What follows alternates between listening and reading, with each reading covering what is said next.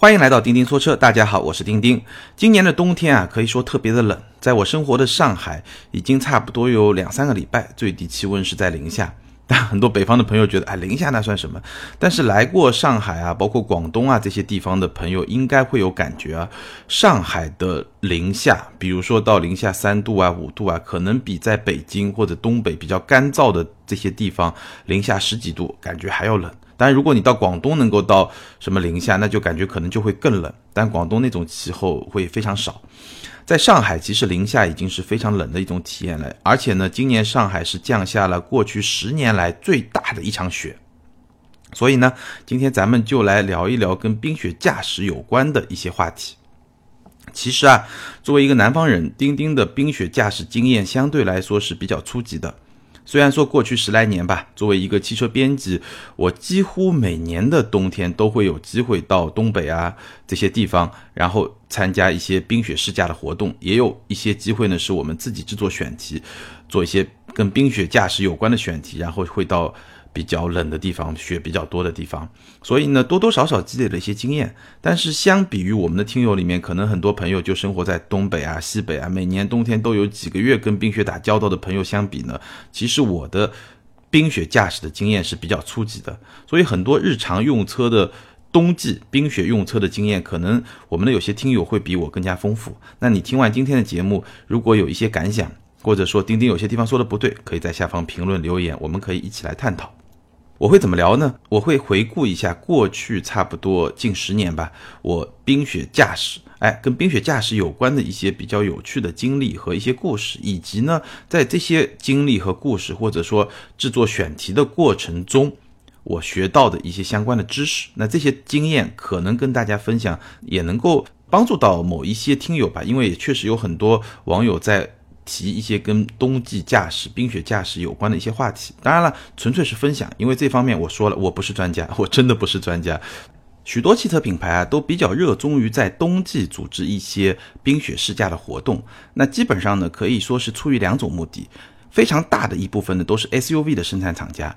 那当然很简单，要证明自己的产品在这种比较严酷的条件下有比较出色的通过能力啊，包括实用的这种价值，对吧？这很容易理解。那还有一种呢，是一些运动品牌，比如说保时捷啊、宝马啊，甚至像奔驰啊，对吧？他们会围一个很大的冰湖，然后在上面做一些冰雪驾驶的培训，因为冰雪上附着力非常低，所以呢。你非常适合来操练一些，比如像漂移啊这样的技巧，所以这些品牌呢也特别愿意去组织一些冰雪试驾的活动。当然了，也有一些品牌是两种目的兼而有之，因为有这么一些机会呢，所以我刚才也说了，我基本上每年都会有机会跟冰雪呢来亲密接触一下，甚至我已经养成了一个习惯，就哪一年冬天要不到东北去耍一耍车，感觉上好像这个冬天都没过。再加上呢，这么多年呢，我自己也策划了好几个比较大型的冰雪驾驶、冰雪试驾相关的专题，所以呢，还是有很多故事可以跟大家来分享。那今天呢，咱们就好好的来聊一聊。我印象中，我自己策划的第一个冰雪驾驶相关的比较大的选题是在二零一一年，当时呢，我们的目的地很简单，从北京出发到坝上。那在北京的朋友应该也知道，也就是一个大几十公里、一百来公里的路程，不是很远。那一年呢，坝上的雪还是挺大的，所以当我们到那儿的时候，已经是白皑皑的一片，一片冰雪的世界。那当时呢，我们做那个选题的出发点是什么呢？我们选了几款驱动形式不一样的车，最后想看一看什么样的车更能够适应这么一种冰雪的环境。我们当时选了四款车，包括上一代奔驰 S 三五零一个四驱版 Formatic。包括英菲尼迪的 QX 五六，也就是今天的 QX 八零，一款全尺寸的 SUV，当时叫 QX 五六。还有一款呢是上一代的雷克萨斯 RX 四五零 H，也就是一款混合动力。最后一款呢是大众的旅行轿车，就是其实我们现在叫蔚揽，对吧？就是蔚揽的前身，大众的旅行轿车。然后呢，四款车我们来看一下，包括了一款前驱大众旅行轿车是前驱，对吧？包括了一款四驱的轿车，奔驰的 S 三五零 Formatic，这个是四驱的轿车。然后呢，包括了两款 SUV，其中 RX 四五零 H 是一款混合动力的 SUV，QX 五六呢是一款比较大的一个传统动力的 SUV。所以呢，你能看到有前驱的，有四驱的，有轿车，有 SUV，还有混合动力车。各种不同车型，我们就是想看一看他们在冰雪条件下的表现怎么样。那最初呢，其实我们是希望把四款车全部换成冰雪胎，但是后来发现呢，像奔驰的那个车啊，尺寸比较大，所以呢一时半会儿找不到合适的一个冰雪胎。那最后我们决定呢，索性就全部用原厂胎，就不换了，因为你换两条，剩下的不换，好像这个对比会不太公平。当然。今天来看啊，这个举动呢，多多少少有一点冒险的成分，对吧？因为你公路胎开到那么一个冰雪环境里面，其实还是有一定的风险的。当然呢，我们也做了一些后备的方案，比如说两款轿车，我们都是准备了防滑链，后来呢也确实用到了一次。那四辆车从北京出发，第一次出现状况呢，是在我们进入冰雪覆盖区域的第一个弯角。它首先呢是一条比较长又比较缓的一个上坡，然后上坡的尽头呢是一个接近直角的一个右弯，然后呢出状况呢就是大众旅行车，因为这是一款前驱，然后是装备了公路轮胎的这么一款旅行轿车，其实就是一个轿车嘛。然后它一开始往上走呢没问题，但是走到顶端开始打方向的时候呢，发现那个地方有些暗冰。就路面非常滑，然后方向就转不过去了。然后呢，这个车停下来以后呢，就开始向下滑，然后就慢慢慢慢滑。那当然了，我们还是做好了比较好的准备，因为在它之前呢，大概过去了一辆还是两辆，我不记得了。但它在它后面也有。当然，我们把那个车呢就停的就停在路边，就是不会阻阻挡到它的这个行进，就倒车的这个路线。所以它往下滑，然后呢就顺着这股劲儿就倒到这个平地上，然后呢。我们研究了一下，觉得应该还是能过，就保持住速度，但是要避开那个特别滑的一个地方。所以呢，几个人在那指挥，然后呢，重新慢慢的冲上这个坡，然后呢，打了个方向呢，也算是顺利的过去了。过去以后呢，我们就开始给这个车呢装上了防滑链，因为我们知道到那个区域，这么一个前驱的公路胎的这个车呢，应该是有问题的。那事实上，当时的四款车里面啊，除了 QX 五六是全路况胎，别的三款车呢都是公路胎。那么在大家都是公路胎的这种前提之下，我们第一个弯角就已经非常明确的可以得出一个结论，就是四驱比前驱要强大，尤其是在爬坡的过程中，包括有时候在转弯的过程中。但是在这个大众旅行轿车，我们给它装上防滑链以后呢，我们发现它的能力瞬间就超越了。剩下的三辆车，甚至也超越了装备全路况胎的 QX 五六。所以那次冰雪之旅给我上的最深刻的一课，也是第一课吧，关于冰雪驾驶，就是真正你到了冰雪路面上去驾驶的时候，轮胎是最重要的，四驱是第二重要的。所以其实我们在东北啊，包括冬天啊，你会看到很多马路上在那个跑得很快，嗖嗖 六十公里、七十公里、八十公里在这么跑的，都是一些前驱车，包括一些轿车，对吧？出租车都这样。其实它装了雪地胎以后，它的能力还是非常强大的。很多朋友经常会问，哎，我生活在北方啊，或者说东北啊，那我在买 SUV 的时候，我是应该选择一个两驱呢，还是应该选择一个四驱呢？那有时候我就会这么来回答他。如果你真的生活在东北，对吧？一年有三四个月，或者西北吧，一年有三四个月都是要降雪的。这个时候呢，能选四驱当然更好。如果你这个预算到位的话，那四驱肯定比两驱还是安全。但如果说你只能选两驱呢，其实也没有问题，只要你记得在冬天换上冰雪胎。那我相信生活在那个地方的人也不会忘记这一条。也就是说，你的概念里面一定是。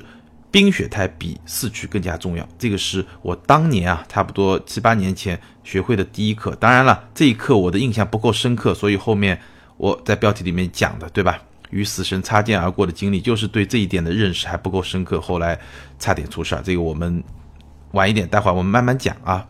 那那次旅程里面呢，我们不是选了这四款车吗？那最后这四款车的表现怎么样呢？我一款一款简单的说一说啊，大众旅行车最大的问题就是滑，因为前驱加公路胎嘛，我刚才也说了，所以在整个旅程的相当一部分就是被冰雪覆盖的这些道路上呢，我们其实都是用了防滑链。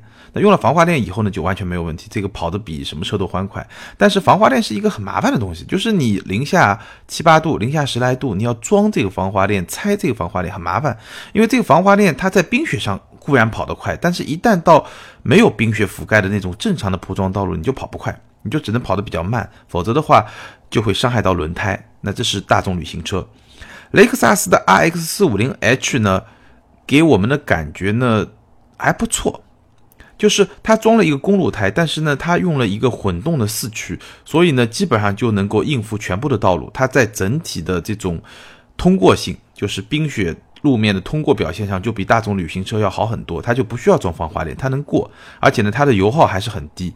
但是呢，混动四驱的稳定性其实跟雷克萨斯，比如说 RX 三五零。跟传统的四驱的稳定性呢还是有差别的。我感觉上这个混动四驱吧，它算是四驱，但是和传统的这种四驱的系统相比呢，还是稍微有一点差距。它在起步的时候打滑，对吧？会有一段时间的打滑，然后呢四驱介入，就是这个能力会稍微弱一点。但是呢，毕竟是四驱，所以呢也行，这个路也能跑。让我们比较意外的其实是奔驰 S 三五零的 Formatic，虽然是公路胎，但是它的四驱非常的强大。而且呢，它有一个空气悬架，我记得好像是车身能够提升一公分吧。因为有了这套空气悬架，加上它的四驱以后，虽然是公路胎，这款奔驰 S 级轿车上一代啊，奔驰 S 级轿车的整体在整个行程中的表现非常淡定，就既没有让人觉得很操心，比如说打滑啊或者怎么样，打滑当然有了，你必须很小心的去开，对吧？油门的控制啊，各方面，但是呢，比我们想象的好很多，而且它的。正常这种驾驶这种通过性啊，也没有像我们想象的那么糟糕。哎，这个是比较出人意料的。还有一点特别好的，它有一个红外夜视系统。所以，当天色黑下来以后，因为我们知道冬天嘛，在那种北方，其实天暗的很早。当天色暗下来到黄昏的时候，这套系统就非常好用。但今天来看，这套系统比较常见，尤其是在很多的行政级的车，像凯迪拉克 CT 六啊，就比 S 级更低一点的一些级别的车型上也都能够看到。但当时来看，还是一个比较新鲜的一个玩意儿。当然，最强大的就是英菲尼迪的 QX 五六。全路况胎，包括非常强大的四驱系统，有自动模式、高速四驱、低速四驱。在低速四驱的模式下，扭矩会放大二点七倍，而且还有专门的雪地模式。所以这款车在整个行程中扮演的就是那种定海神针，就是那种老大的那种角色。你开着这款车，真的是一览众车小，别的车又低，对吧？感觉上又战战兢兢的，然后它就是到什么地方都非常的淡定。在这次旅途中呢，我还学到了一个后来非常有用的这么一个小小的技巧，就是当你到了一个冰雪路面，或者说呢，你经过一个没有被冰雪覆盖的铺装道路，对吧？你到了一个冰雪路面或者半冰半雪的这种路面，凡是那种路况发生变化，到了这么一个地方的时候呢，其实你可以找一段路，前面和后面都没有车的一段路，你来测试一下刹车。我觉得这是一个非常好的技巧。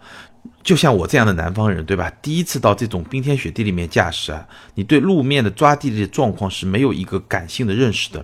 其实，在冰雪路面上，你的刹车距离，我们经常说百公里刹车距离多少，可能会比正常的路面要长三倍、四倍、五倍都是有可能的。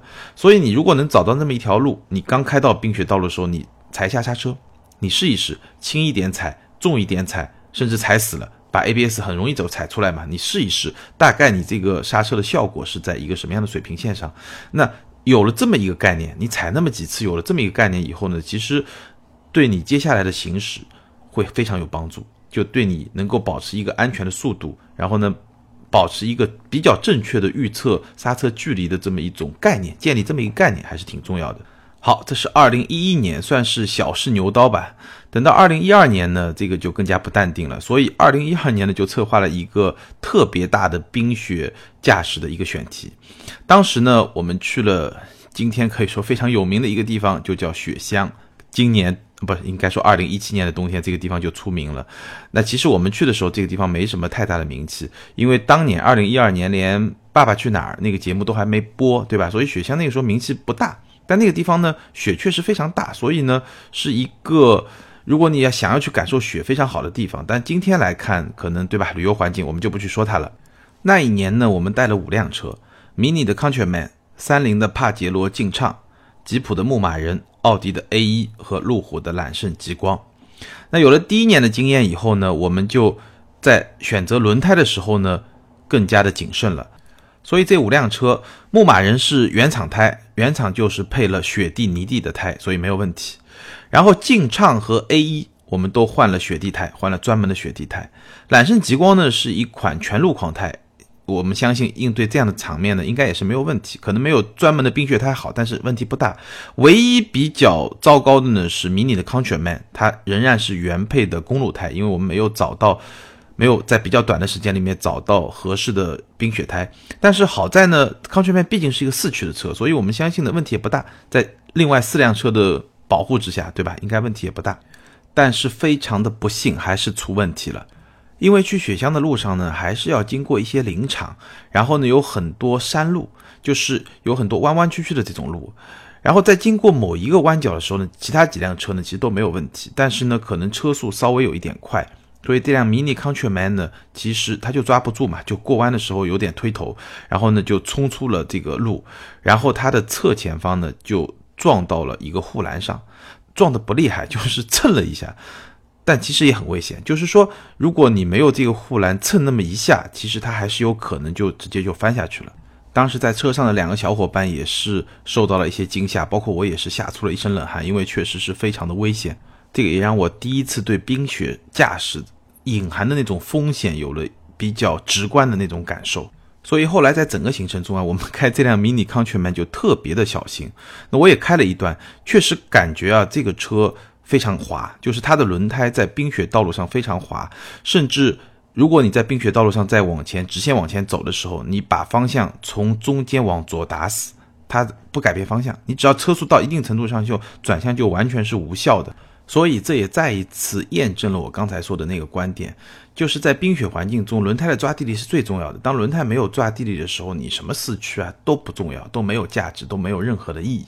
那次旅途呢，还发生了一个状况，发生在可能你最没有想到可能发生状况的那辆车上，就是吉普的牧马人。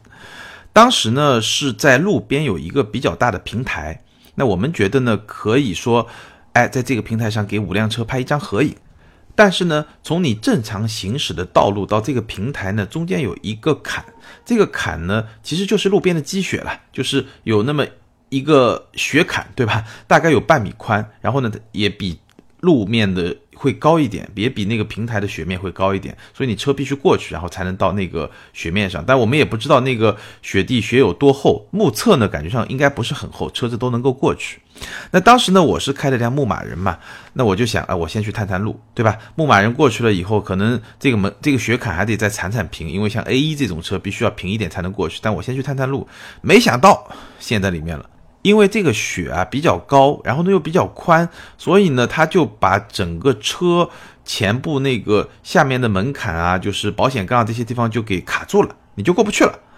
然后怎么办呢？最后没办法，最后只能用另外一辆四驱，就三菱的帕杰罗劲畅，然后把这辆车呢，幸亏我们是带了那个拖车绳嘛，把这辆车是倒着拖出去。当然了，在这之前我们也做了很多别的努力，就单车脱困的努力，包括去铲下面的雪啊，包括这个呃轮子又往前冲啊，又往后倒啊，各种手段都用了，最后还是出不来，还是被拉出来了。那这件事情呢，也是给了我一个很深刻的教训，就是在冰雪条件下开车啊，要特别的小心谨慎。在道路状况不是百分之百非常明确的前提下，不要随便冲。你不要觉得我开辆牧马人，我怎么也不可能有问题，对我直接过去就过去了。但是很多时候危险就隐藏在那种你看不见的地方，这是一个非常深刻的教训。那除了这两次状况之外呢，那次旅程整体上来说呢，还是非常的顺利。而且我们选择的五款车呢，确实也给我们带来了非常多的乐趣。而且这样长距离的驾驶。因为那一次我记得全程大概开了有三千多公里吧，两三千公里，也是非常能够展现出每一款车它内在的非常深刻的一些东西。比如说迷你康全曼，对吧？我们轮胎的问题先不去说，在冰雪环境中，在正常驾驶的过程中呢，我记得我们当时有一个小伙伴形容，就是这是一辆疯子开的车，就它的悬架非常的硬，而且呢，你从内后视镜啊，基本上是看不清后车的，什么概念？就是不断的在抖。啪啪啪啪啪，非常高频的，然后呢，幅度非常小的在抖，所以你从内后视镜去看后面的车啊，都是抖动的，都是抖动的，所以这是一辆疯子开的车，但是它的操控的那种感觉啊，就会非常好。我是说没有冰雪的那种路面，非常有那种驾控的人和路面的这种沟通感，包括它的方向盘，然后它的悬挂就非常硬，真的像疯子才能开的车，非常有意思。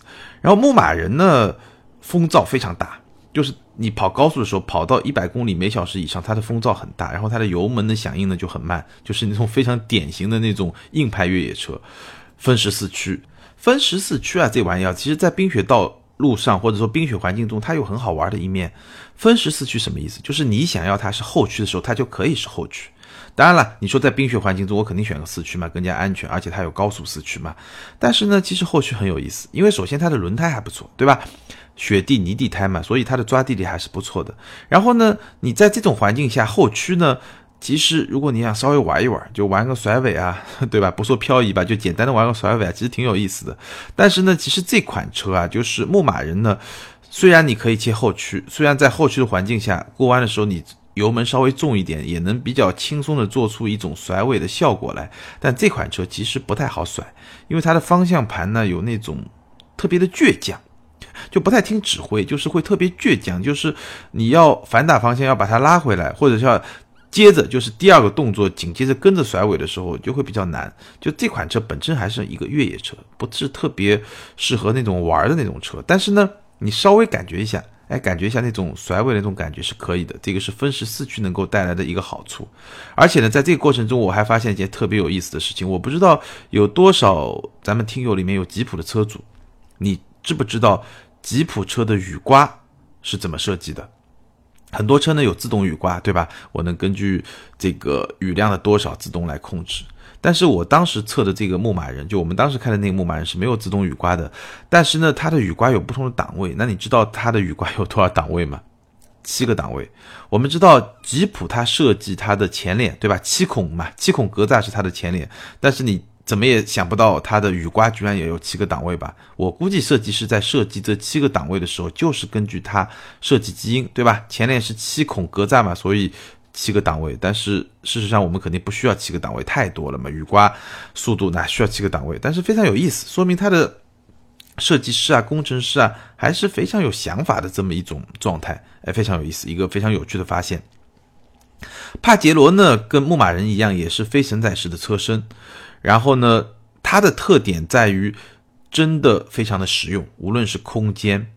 还是说，我们刚才说了嘛，它的四驱也很强大，牧马人就是被它拉出来的。那张照片非常有意思，吉普的拥趸和粉丝看到的感觉和这个三菱的粉丝看到的感觉不太一样。当然，我们不是说三菱的四驱能力比牧马人要强，这个肯定不可能。但是呢，很多时候，对吧？谁救谁，真的也不一定。而且呢，这款帕杰罗劲畅有一点比牧马人好，就是它也是一个分时的四驱，也就是说，你也是可以。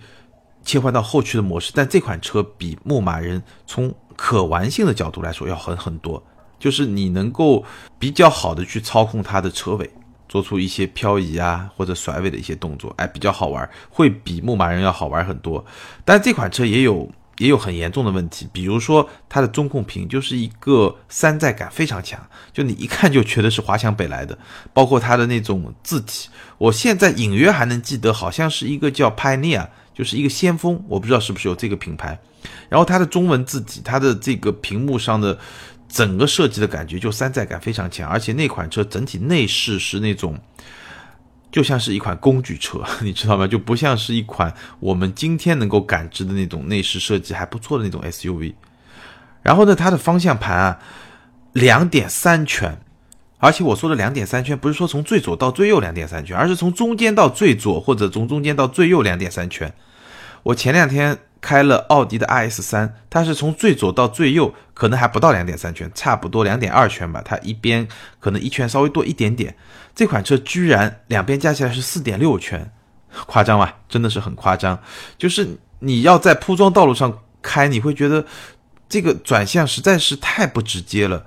哎，但是在这个环境里面，在整个冰雪环境里面，其实我是觉得整个旅途啊，我觉得这款车的综合实力最强。牧马人在高速上实在太吵了，就你这个路没法跑。然后帕杰罗呢，哎，风噪其实还可以，没那么麻烦。然后它的冰雪道路上的这种越野能力也很强，又有一定的好玩性。我刚才说了，所以你会觉得，哎，真的挺有意思的。当然，它这个内饰，对吧？中控的那种山寨感确实会比较弱一点。奥迪的 A1 呢，是出乎我的想象。首先，它的舒适性非常的出色。然后换了雪地胎以后，虽然它的前驱，完全能够胜任整个行程。当然，作为一款前驱车呢，它会在这个冰雪的环境里面比较怕暗冰，就是我们知道冰雪环境里面，其实你刚下了一层雪啊。其实不是特别滑，但是如果说一个晚上过去，下面已经是冰了，上面薄薄的一层雪，这个就特别的可怕。那这种环境下，其实前驱和四驱相比还是有比较弱势的。就四驱车吧，相对来说比较好，前驱车就特别怕按冰，因为你前面两个轮子驱动轮嘛，如果你一个轮子是在冰上，突然一打滑，它就会相对来说比四驱车的这种可控性就会差一点。极光，当年极光可能。价格还比较高，对吧？因为当年是进口极光嘛，大家不知道还多少朋友记得啊？进口极光，我记得一开始进来的价格六十来万，而且一开始还要加价，这么一款车。但是呢，这款车确实在当时的环境里面，从当时的眼光来看，舒适性还是非常出色的，而且外观的很炫。这个轮胎呢，可能它是一个全路况胎嘛，它肯定不如冰雪胎，但是呢，当时。路虎第一代的全地形反馈系统其实已经是比较强大了。现在第二代有一个自动选择路况，就是自动模式，我自动能够去判断现在是一个什么样的路况，我选择用什么样的应对方式。当时第一代是要你自己去判断的，但是其实已经是比较强大了。那当时这款车呢，除了后排空间比较小，对吧？除了价格比较高之外呢，真的，我现在回忆起来也没有特别大的缺点。当然，小问题还是有的。我记得在某一个转速区间，好像是在一千八还是一千九百转，这个发动机的转速区间啊，特别容易有一些共振。那总的来说呢，那次旅程除了 Mini Countryman 的公路胎造成了一些困扰之外呢，其实别的几款车呢表现的都非常的稳定。那最深刻的教训呢，就是小心、小心再小心。对吧？如果你的轮胎抓地力不是很好，那你真的要非常小心自己的车速。而且呢，面对冰雪环境下一些不是非常确信、不是了解的非常深刻的一些路况呢，一定要特别的小心。很多时候啊，在冰雪环境中，容易把你犯的一个很小的错误放大，非常大的放大，然后呢，就会酿成一些不可挽回的结果。是这个是当时这次旅程最大的一个教训。那次旅程呢，除了这些车之外，让我印象最深刻的还是我们去的那些地方，比如说雪乡，大家现在很了解的，也不用多说了。包括哈尔滨，我记得那是我第一次去哈尔滨，而且在冬天啊，当时有一个冰雕节吧，好像是非常的，还是挺美的。我现在对什么果戈里大街啊、圣索菲亚大教堂啊，还是印象非常深刻。而且我们去了有一家叫华梅西餐厅，好像还是挺有名的，吃了一个饭，当时还有。俄罗斯的这个演员吧，或者是歌唱家，在在台上表演，非常有那种那种俄罗斯的那种风情。而且我记得非常深刻，就是我们吃完饭以后呢，又去了一家特别有名的冷饮店，我名字有点忘了。去一家特别有名的冷饮店，结果那家店关门了，非常的遗憾。那这次从北京到雪乡的长途拉力，其中有相当一部分是冰雪拉力，也是我在杂志年代策划的最大的一次冰雪选题。从那以后呢，我们就没有再策划特别大的冰雪选题。很重要的一个原因呢，就是没有办法或者说没有条件再来超越自我了。当然，后来媒体环境发生了非常大的变化。那接下来我想跟大家分享的一次经历呢，是冰雪驾驶的另外一方面，就除了拉力之外的另外一方面就是场地。那是我在二零一四年参加奥迪的一次冰雪体验营吧，或者说冰雪驾驶的培训营吧，是在芬兰举行的。它的主题呢，其实就是在冰面上练习冰雪驾驶。说的直白一点，就是怎么漂移，或者说在赛道里面怎么开得更快一点。那海外的冰雪驾驶呢，我觉得跟国内这些厂家组织的这些冰雪驾驶的硬件条件就要高一个层级，软件条件也要高一个层级。它其实是在芬兰的一个比较靠近北极圈的一个地方，然后它是非常大的一个冰湖。我记得那个冰湖里面被划出了四条还是五条跑道，然后为期三天的这个培训，我们前面两天办的都是在三条还是四条比较小的跑道上做培训，最后半天呢到那条最大的跑道上呢做成绩，就跑圈做成绩，那个呢相当于对你三天的这个学习成绩的一个检验吧，对吧？其实它的培训呢还是非常的系统。我们知道漂移基本上就三种方式，对吧？动力漂移、惯性漂移，或者是斯堪的纳维亚漂移，对吧？我们基本上是学了前面两种，第三种呢还没有时间去深入的学习。当然了，今天的节目中我们没有时间具体去展开去讲每一种漂移具体应该怎么做。如果大家有兴趣呢，我们可以专门做一期节目来讲。当然了，漂移这件事情本质上是练出来的，你再听我怎么讲也没用。但是如果你是一位对驾驶有追求，或者说是一位驾驶爱好者，那我非常强烈的建议，在条件许可的情况下，你可以去参加一些这样的体验，或者你找一块真的非常安全、确保安全的前提下，找那么一块场地去自己体验一下，尤其是在冰雪环境中，其实是能够非常好的去增强你对驾驶的那种感觉。非常有帮助，因为我刚才说了，冰雪环境是会让你做的所有的操控的动作的这种效果被放大化，这样的话，你就更能够在速度比较低的情况下去了解、去感知到你的操控可能带来的这种后果。对于提高车感，对于提高这种驾驶的感觉啊，我觉得是非常有帮助的。那那三天啊，我直到今天还是非常非常的怀念。当然，我当时的感觉是两个：第一个，哇，奥迪也能那么好玩，因为我们概念中觉得奥迪没那么好玩，但其实当时我们使用的车辆是奥迪的 S 五，是一个四驱的奥迪，就是装了 Quattro 的奥迪，确实也非常好玩在冰面上。第二呢，觉得。冰雪实在太好玩了，尤其是它那个条件非常好，那个赛道，而且它非常有意思，就是因为你我们知道雪地里面嘛，其实一开始你操控不是特别好的时候，你就特别容易冲到那个雪堆里面去，就你弯道里面速度稍微快一点就冲出去了嘛。然后它有一个非常有趣的设定，它每个人给你一张卡，然后每张卡上呢，就你这一张卡上呢有十六个洞，每天有六个洞，然后它有一个救护车。那个救援车呢，其实就是一个有点像那种农用机械车的一个车头，然后它会把你拉出来。每辆车的车头、车尾都会有一个挂钩。如果你冲到雪里面怎么办呢？你就等着，会这个救援车就会来救你。然后呢，他让你把这张卡给他，他每救你一次呢，卡上就打个洞。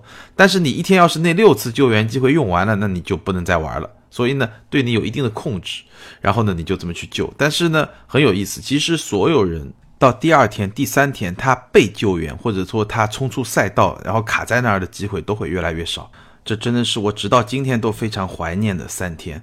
但我知道，其实，在所有的冰雪体验培训项目里面，最好玩的是保时捷的活动，就是保时捷的零价分雪。为什么保时捷的冰雪体验活动会最好玩呢？那除去那些硬件条件啊，包括教官啊这些，我们都不去说它。其实这些大家都能做到同一个水平线上。最重要的原因是因为保时捷的产品，它的驱动形式实在是太丰富了，对吧？七幺八是中置后驱，九幺幺呢有后置后驱，有后置四驱，对吧？Panamera 是前置后驱或者前置四驱，所以不同的驱动形式，它其实对于漂移它能产生的。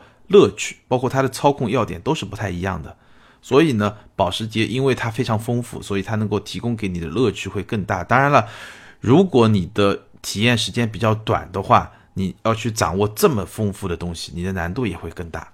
好，说完最让我兴奋、最让我怀念的一次经历之后呢，我就要跟大家简单的分享一下最让我惊心动魄的一次经历，那是在二零一五年。当年呢，我们做了一个选题，是关于七座 SUV。其实，二零一五年的时候，我不知道多少朋友回忆啊。其实那个时候，七座 SUV 的话题还不是特别的火，但是呢，开始起来了，因为越来越多的家庭开始成为二胎家庭。这个时候呢，SUV 又很火，所以七座 SUV 就成了一个比较火热的话题。那那一年的年初呢，我们策划了一个七座 SUV 的对比，确切的说是豪华七座 SUV 的对比。参与对比的车型是六辆车：英菲尼迪的 QX 六零、QX 八零、路虎发现四、讴歌的 MDX、雷克萨斯的 GX 和奔驰的 GL。那这六款车呢，其实是分成两个级别了，包括体型比较大的是奔驰的 GL 和英菲尼迪的 QX 八零，GL 就是现在的 GLS 了，对吧？还包括呢，稍微小一点的是英菲尼迪的 QX 六零。路虎发现四、讴歌 MDX 和雷克萨斯的 GX，对吧？那我们当时的目的是做一个七座 SUV 的对比，但操作的环境呢，因为是在年初，正好呢是在北京附近，那这个北京附近呢正好又下了雪，所以呢还是成了一个冰雪环境里面的七座 SUV 的一个对比。因为我们的目的不是做一个冰雪选题，所以呢。这几款车呢，而且都是 SUV 嘛，对吧？所以呢，我们就没有去换轮胎。结果呢，GL 这款车呢，当时配备的是公路轮胎。那其他几款车呢，基本上配备的都是全路况胎，或者呢是雪地和泥地胎。那我记得非常清楚，那一天呢，我们就到附近，就是我们拍摄驻扎地的附近去找一些路况进行一些拍摄。当然下了雪嘛，地面上是有雪地的。然后呢，我们在经过一个坡，就经过一个山坡的时候呢，我当时驾驶的是 GL。其实我们已经注意到路面比较滑，而且是一个上坡嘛，所以呢，我们这六辆车没有一起上，而是一辆一辆往上上。那这个坡呢，其实是带有一定的弧度。那我大概是在中间上，都大概第三还是第四辆往上上。然后我上的时候，上到大概三分之二左右的这个地方的时候呢，车速呢，因为路面比较滑，车速就降得非常厉害，就直接就降到零了。然后呢，这个车就开始向下滑。这个时候就是我。从业十来年，或者说我到今天为止遇到的最危险的一次经历，轮胎开始往下滑，慢慢的滑，而且速度越来越快。这个时候呢，打方向基本上已经没有用了，就是轮胎已经抓地力很差了，而且本身是一个弧度，就是它本身是有弯角的，坡道上是往下走的时候，其实你刹车也没用，而且车又重，它的速度是越来越快的。当我发现车辆下滑的速度越来越快，而且我的方向盘的指向只能做很小的动作，我要方向盘打得太大，其实就没用了。我只能在轮胎的抓地力能够承受的范围之内，用比较小的方向来调整方向的时候，其实我是非常紧张的。这个时候对刹车的控制呢也很难，因为你刹车稍微重一点，它就直接抱死，整个往下滑，就完全没有效果。所以呢，你要非常小心的来控制刹车。就不断的快速的点点刹点刹点刹点刹点刹，就人工模拟那个 ABS 的效果。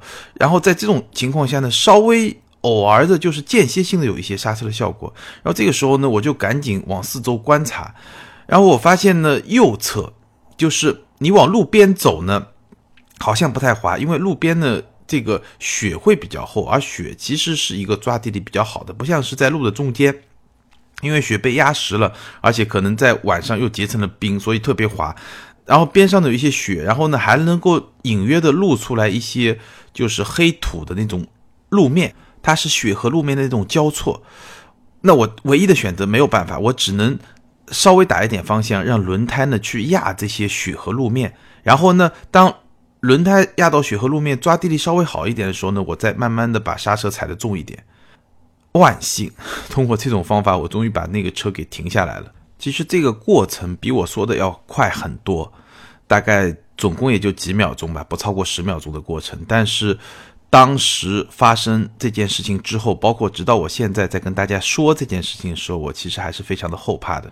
所以这件事情给我一个非常深刻的教训，我也非常想跟大家去分享啊，就是在冰雪环境中驾驶啊，真的是要非常的小心，对大自然要有一种非常强烈的敬畏之心，对物理定律要有一种非常强烈的敬畏之心。在冰雪环境中可能会非常好玩。真的是很好玩，无论你是去做拉力、做穿越，还是去冰湖上，对吧？耍漂移都非常的好玩。但是前提是你要对物理定律吧，对吧？有一个基本的敬畏之心，你要非常的小心，你要做好一切能做好的准备。这样的话，你才能够非常安心的去享受那些乐趣。好，简单的总结一下，我从今天跟大家分享的这些经历中，我自己得到的最关键的几条经验和教训。第一呢，在冰雪驾驶环境中，轮胎永远是最重要的，四驱系统可能只能排在第二位。第二呢，在冰雪驾驶环境中，不论你是去玩儿，对吧？你是去耍，还是说你正常的需要去进行这样的驾驶，安全意识非常重要，控制速度非常重要。你要去适应环境，比如说我刚才说的，到了一个新环境，你要去测试你的刹车距离到底是怎么样。然后呢，你要培养非常好的驾驶习惯。如果说你在日常驾驶过程中，可能你在公路里面你不太习惯打转向灯，变道的时候不太习惯打转向灯，路口的时候你减速不是特别的到位，甚至的你会从支路上非常莽撞的冲到直路上去，那是在冰雪环境里面，你必须非常好的去遵守一种更好的驾驶习惯。虽然我也主张你在所有的驾驶环境里面都是保持一个良好的驾驶习惯，但是在冰雪环境里面。保持这样良好的驾驶习惯，可能是一种必须要做到的，也就是说，是能够确保你安全更加必要的这么一种行为。你不要去冒险，否则的话会非常危险。因为在冰雪驾驶环境中，可能有些人想让你都让不了，这是一种非常重要的部分。甚至呢，你还要为你周边的一些交通参与者留足更多的空间。因为说到底，也许你是一个非常有驾驶经验的、有冰雪驾驶经验的驾驶者，但是在道路上参与交通的别的人，也有可能他是一个经验不是特别丰富的驾驶者，所以你必须要给别人也留足余地，这一点也非常重要。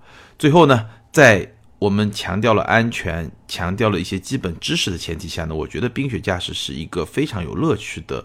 行为吧，或者说是驾驶的一部分，所以呢，你可以找一个非常安全的地方来耍，或者说呢，你在冰雪环境里面，像我们当年策划去雪乡那样，策划一些非常有趣的自驾项目，其实是非常有乐趣的一件事情。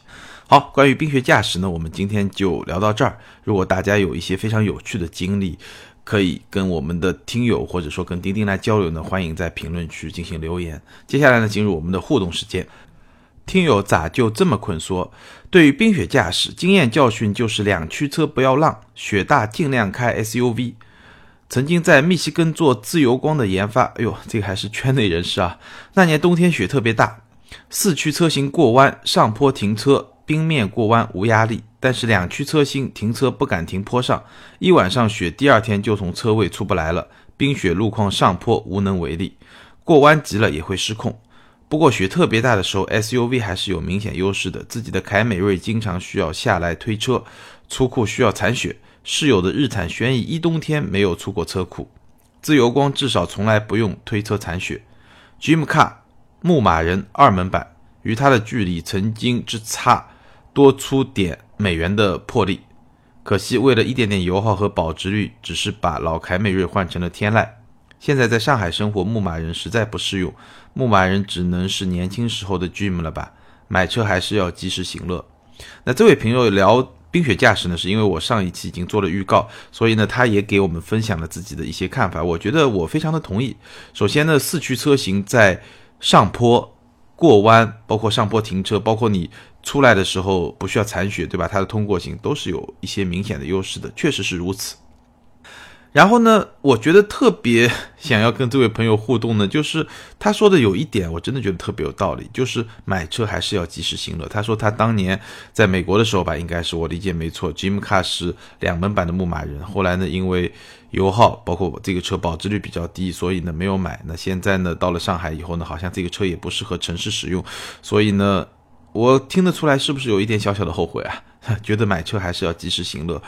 确实，我也非常认可，买车就是从某种程度上来说，虽然说对很多朋友来说买车是一个实用工具，但是呢，它也是一件非常有乐趣的事情。如果你有条件呢，我确实觉得还是要及时行乐。我记得大概一两个礼拜之前啊，这个知乎上有个问题说，你会不会买一辆电动车？我的感受啊，我没有时间去回答，但是我可以在这里跟大家分享一下我的感受。你会不会买一辆电动车？我觉得作为一个人，就如果不考虑我的职业，作为一个人，我暂时是不会去买一辆电动车的。作为一个普通的消费者的话，为什么呢？因为我觉得十年以后你有的是时间去买电动车，对吧？十年以后，也许十五年以后，那个时候你要买一辆纯汽油车也是一件非常难的事情。所以，如果作为一个普通的汽车爱好者，作为一个消费者，我觉得及时行乐嘛。什么叫及时行乐？就是今天你还能买得到一辆纯汽油车，你也许还能买得到一辆六缸，对吧？动力比较强，比较有驾驶乐趣的车，甚至八缸车，对吧？那你就去买吧。如果你还有能力买，你还有条件买，那抓紧时间去享受这些。相信不会太久之后，有可能会变得非常小众，甚至消失的那些车。其实这两年我们已经看到很多消失的车了，对吧？八六 B R Z 不再进口了，睿智不再国产了，很多很多这样的车，对吧？所以从这个角度来说，我其实觉得，如果有条件，你其实是可以买一些这样的车。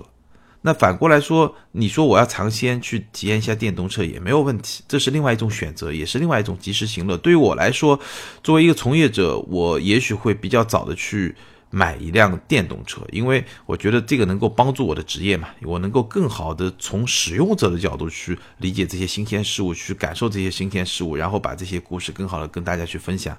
但如果作为一个消费者的话，我可能更愿意去买那些十年之后注定会消失，而现在我非常喜欢的车。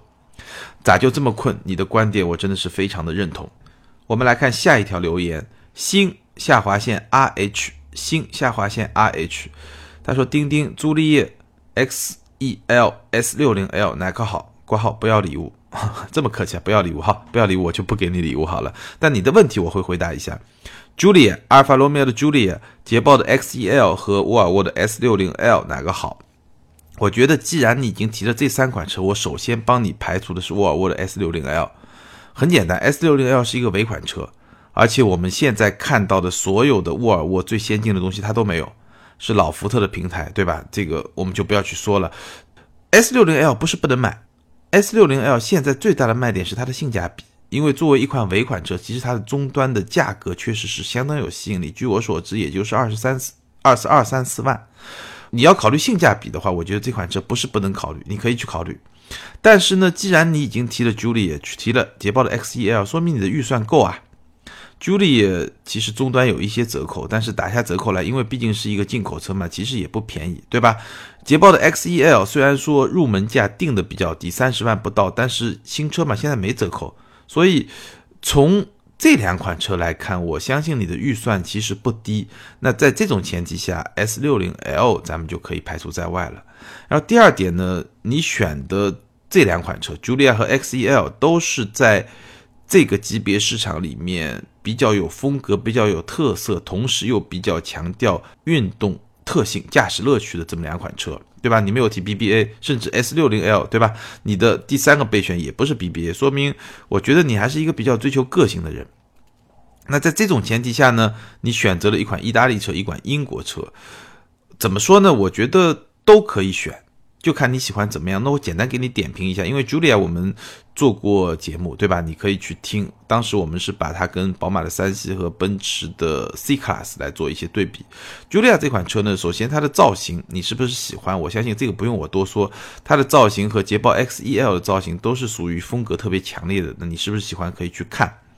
那 Julia 的特点呢是它的操控性，它是一款。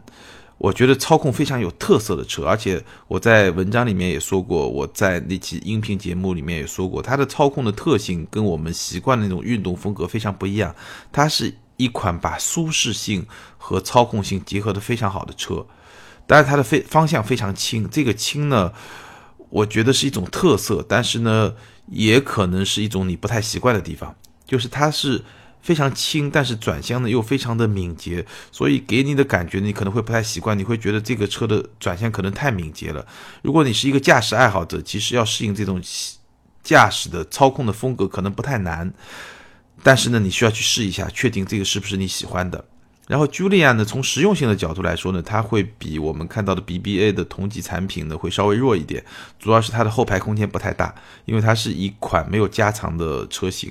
然后呢，它的头部空间也会稍微的拥挤一点。然后它整体的内饰的感觉呢，可能品质感跟奔驰比起来会稍微有一点差距。就这么一款车，风格特点都非常强烈，然后也非常的有乐趣，就它能够把。操控和舒适结合的好，这一点非常有乐趣。但是呢，也有自己比较明显的一些弱点吧。我刚才都说了。然后捷豹 XEL 呢，我上一次回答提问的时候也简单说了，它是一款因为加长了嘛，所以它的空间比 Julia 肯定是要好，跟那些 BBA 的那些主流车型的加长版车型基本上也差不多。所以空间上会比较好一点，然后呢，但是在操控上呢，它有一个弱点，我记得我上一次也说了，就是它的它的坐姿比较高，开起来的时候，你人对车身重心的这种变化的那种感觉啊，可能没有宝马三系好，也没有阿尔法罗密欧的 Julia 好，但是呢，它整体的这种设计的风格，包括操控的风格呢，还是有那么一点点动感的，包括动力呢也是不错的，那大概就是这么一种情况，希望能够帮你做好选择。好，今天的节目就到这里。咋就这么困？请你把你的姓名、电话和联系地址后台私信发给我，我会送你一份礼物。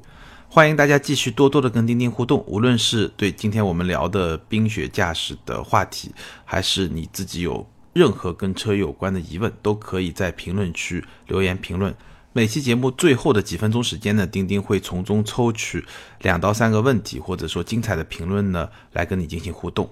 好，今天咱们就聊到这儿。更多精彩内容呢，欢迎关注我们的微信订阅号“钉钉说车”。如果你想要加入我们的资深车友群呢，欢迎关注个人微信号“钉钉小马甲”，全拼的“钉钉小马甲”。然后呢，他就会把你拉进我们的微信群。感谢大家的支持，咱们周四再见，拜拜。